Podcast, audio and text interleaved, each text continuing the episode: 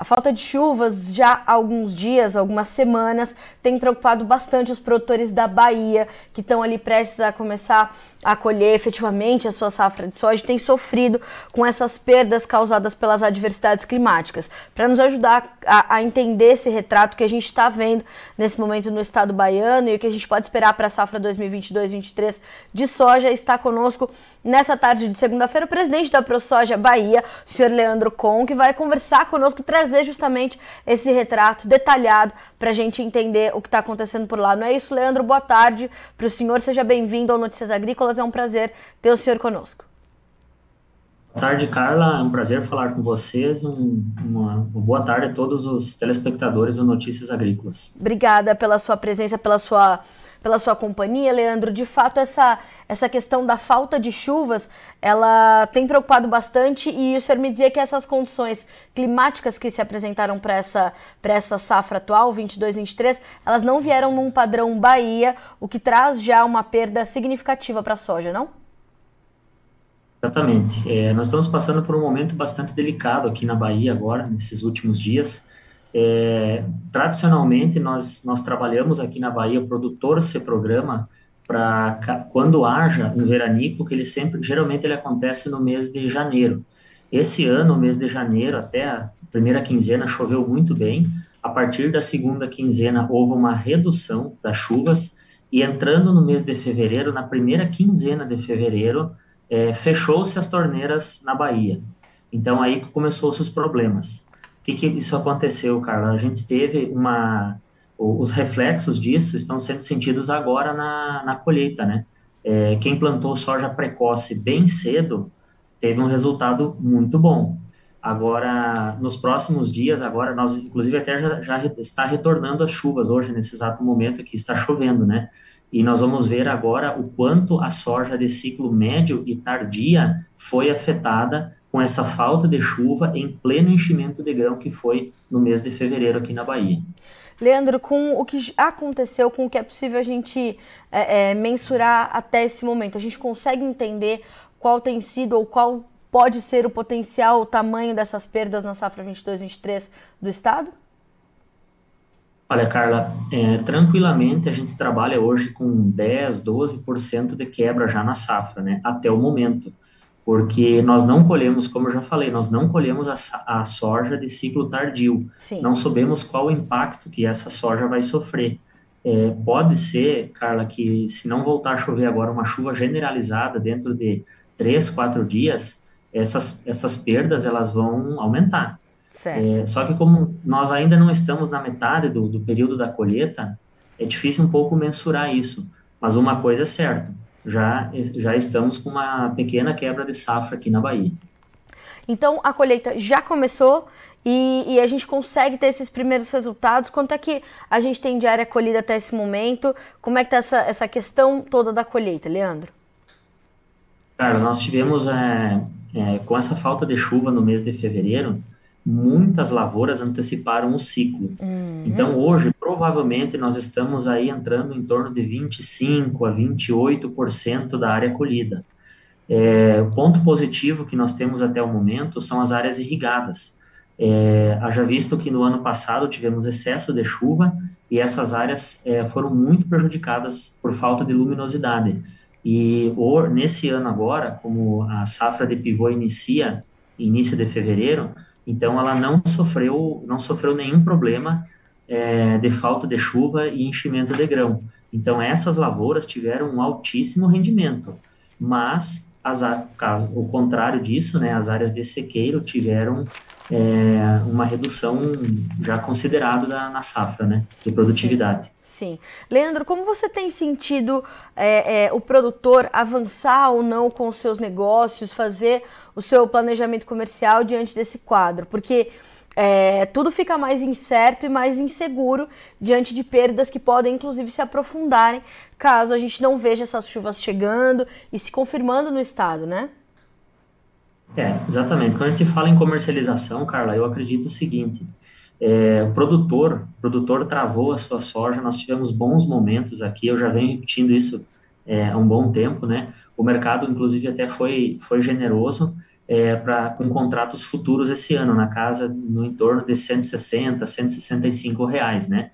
Então, o produtor que trabalha com gestão, que cuida, da, cuida das suas contas, né, ele já vendeu essa soja bem cedo.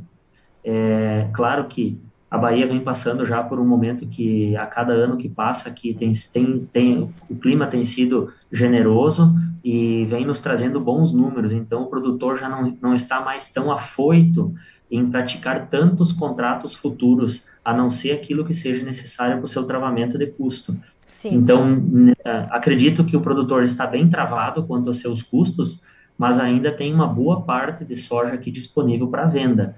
E nesse momento, o produtor, é, realmente o produtor está contendo as suas vendas, porque o mercado, já visto que semana passada teve uma despencada muito grande de Chicago, Sim. hoje já, sexta-feira já, já melhorou, hoje melhorou Chicago, mas hoje é, câmbio já está já está abaixo do esperado, né? Então é aquela gangorra, né? É, tem que botar, botar o olho no custo e fechar, fechar o custo, né? E a gente tem agora uma situação, né, Leandro, que a gente tem boas oportunidades nos custos, porque os insumos começam a se acomodar em patamares talvez melhores um pouco do, um pouco do que nós vimos no ano passado, ou para fechar os custos da safra 2022-2023, mas ao mesmo tempo a gente tem aí alguns gargalos logísticos que já são conhecidos do produtor, né, que sofrem com. Eles aumentam a produção, mas a nossa capacidade de infraestrutura, a nossa capacidade logística não avança no mesmo ritmo. É, como é que tem sido essa questão logística por aí? Há alguma dificuldade? Há problemas para escoar essa soja que está sendo colhida agora? Uh, milho também? Como é que tem sido essas questões logísticas no estado da Bahia? É, Carla, aqui na Bahia, assim como no Brasil, é, chega essa hora da colheita, o produtor tem que optar. Ou ele vai colher o soja e guardar o soja, ou ele vai colher o milho e guardar o milho, né? Isso é fato que, que está acontecendo. É, problemas logísticos nós já tivemos muito, já foi muito maior aqui na Bahia. É, o, o, que eu sempre digo assim, Carla, é, a gente fica com o sentimento de que o produtor, né? O produtor vem num crescimento acelerado, é, investimentos em máquinas, em solo, em pessoas, né? Que são é, é o que move as nossas empresas hoje, né? Mas é onde estão os recursos para armazenagem. Hoje o produtor sofre não com falta de, não com falta de crédito dele no, com o banco, com a instituição financeira. Ele não sofre por falta de garantia real. Ele não sofre por falta da, da empresa fornecer o armazém. Ele sofre porque não existem linhas, o governo não disponibiliza linhas suficientes para armazenagem. E esse é o grande problema. Todo mundo sabe, não vou falar nenhuma novidade, a armazenagem do Brasil está sobre rodas. E isso não está correto. Quando ela está sobre rodas, é, é, nós ficamos co-obrigados a nos, nos, nos desfazer desse problema. E isso nos traz prejuízos. Nós temos que colocar o nosso produto dentro do armazém, até para organizar a logística e também é, os nossos portos aqui da Bahia também eles não conseguem receber soja milho e pluma ao mesmo tempo. Então nesse momento é o mercado soja que está fluindo pelas rodovias da Bahia. E eu tenho, eu tenho ouvido realmente outros relatos também de, de dessa condição da, da, da armazenagem sobre rodas, o que deixa o nosso mercado, ou o, o, produtor que tem que optar por isso, menos competitivo, né, Leandro? Porque às vezes ele tem que avançar com vendas ou, ou forçar alguns negócios que para ele, naquele momento, não é o momento mais oportuno, né?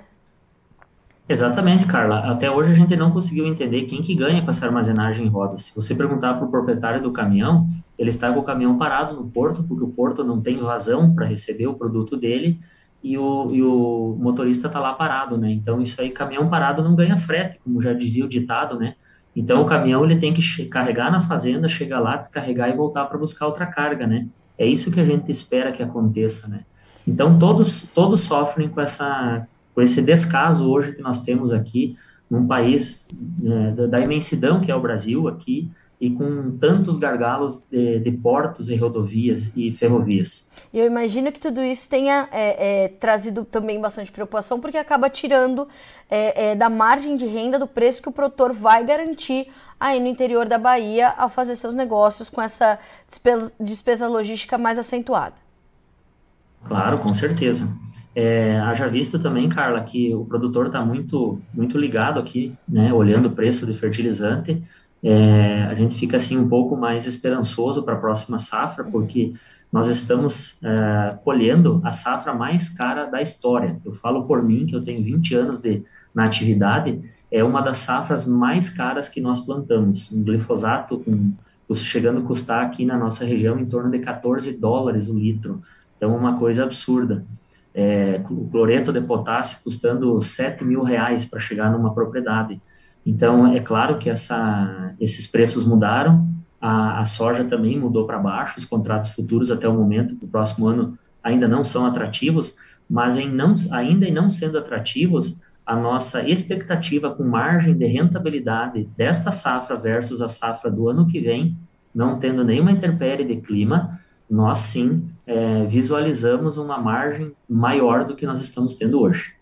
Tomara, tomara que isso se, se concretize, porque né, as, as oportunidades ali nas relações de troca melhoraram, né, para esse começo de ano já para travar os custos da safra 23, 24, e você está me dizendo aqui que o produtor da Bahia teve bons momentos e aproveitou esses momentos para travar seus custos, agora é rezar para que o clima seja melhor o ano que vem e a gente tenha uma safra melhor aí no estado também, né, Leandro?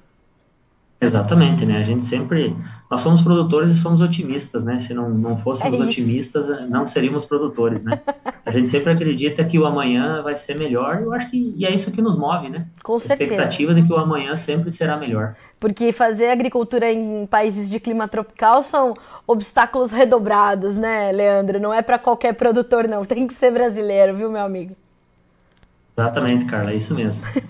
Leandro, te agradeço demais pelas informações, por dividir o retrato aí da Bahia com a nossa audiência no Notícias Agrícolas. O senhor é sempre muito bem-vindo, fique à vontade e certamente vamos estar junto aí no restante dessa safra para continuar trazendo as informações direto da produção baiana. Muito obrigada. Carla, eu que agradeço, muito obrigado. Um abraço especial a todos os ouvintes do Notícias Agrícolas e especial um abraço a todos os associados da ProSoja Bahia. Coisa boa, obrigada, Leandro. Boa semana para o senhor. Até a próxima. Um abraço. Abraço. Senhoras e senhores, então o presidente da ProSoja Bahia conosco, o senhor Leandro Com, trazendo essas informações. Pelo menos uma, uma quebra na Bahia de 10 a 12% da safra de soja, isso atribuído a condições adversas de clima. Um veranico que costuma acontecer na Bahia, que passou de janeiro para a primeira quinzena de fevereiro. Algumas regiões é, é, trazendo a safra baiana marcada por uma irregularidade muito forte, algumas regiões com 10 dias sem chuvas, outras 15, outras 20 dias, a depender da região localizada ali, né, do, do, município ou da região que a gente trata, mas de fato uma, uma preocupação muito grande e perdas que podem se acentuar, podem se intensificar caso as chuvas não cheguem efetivamente ao estado aí nesses próximos dias. Segundo também o Leandro, a gente já tem algumas pancadas que começam a chegar ao Estado, mas sem trazer também grande mudança. Precisa ser frequente, precisa ser né, uma chuva mais consistente e durando um pouco mais para que também ela não cause mais estrago. O Leandro ainda pontua as áreas irrigadas que poderão ser melhores é, nos resultados também, porque temos mais luminosidade esse ano, coisa que faltou o ano passado. Então, nós né, é, vimos as áreas irrigadas sofrerem com a falta de luminosidade. E agora, o, o, o importante é a gente monitorar e entender na Bahia como serão as produtividades das lavouras de ciclo médio e tardio, né? Os, os, os processos planta as lavouras plantadas mais tarde. É, então é isso que a gente precisa monitorar agora. Então a gente está olhando para tudo isso. Alguma coisa ainda precisa acontecer ali na Bahia para a gente entender o real tamanho da safra, mas uma quebra de pelo menos 10 a 12% até este momento. A gente continua monitorando. Sobre a comercialização, o presidente da ProSoja Bahia também nos pontua que a comercialização avançou bem, o produtor ficou ali de olho nas suas janelas de comercialização, travou bem os seus custos, inclusive já para a safra 23-24, bom planejamento comercial e agora, claro, está segurando um pouco mais as suas vendas, está entendendo qual vai ser o real tamanho da sua safra. Pouco mais, é, ou pouco menos da metade da área cultivada com soja na Bahia já foi colhida. Então, é, é, ainda não chegando pelo menos nessa metade, difícil mensurar o tamanho da produção. Então o produtor está segurando um pouquinho mais agora, já vendeu bem, ali entre 160 a 165 reais por saca, vendeu e travou bem. Agora espera um pouquinho, até porque, como acontece em outras regiões do Brasil, a logística é um problema. falta caminhão, os portos não têm capacidade para lá da Bahia, né? E do Arco Norte também, a gente sabia que tinha problemas ali no Arco Norte também, como tem também nos portos do Sul e Sudeste, por conta dessa concentração de oferta, então a logística também comprometida lá no estado da Bahia. A gente fica por aqui com esse boletim, mas a nossa programação vai seguindo ao longo do dia para que você seja o produtor rural mais bem informado do Brasil. Continue conosco.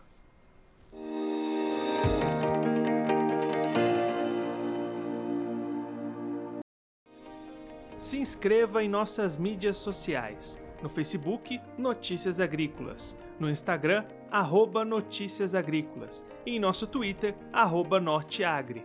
E para não perder nenhum vídeo, não se esqueça de nos acompanhar no YouTube e na Twitch, Notícias Agrícolas Oficial.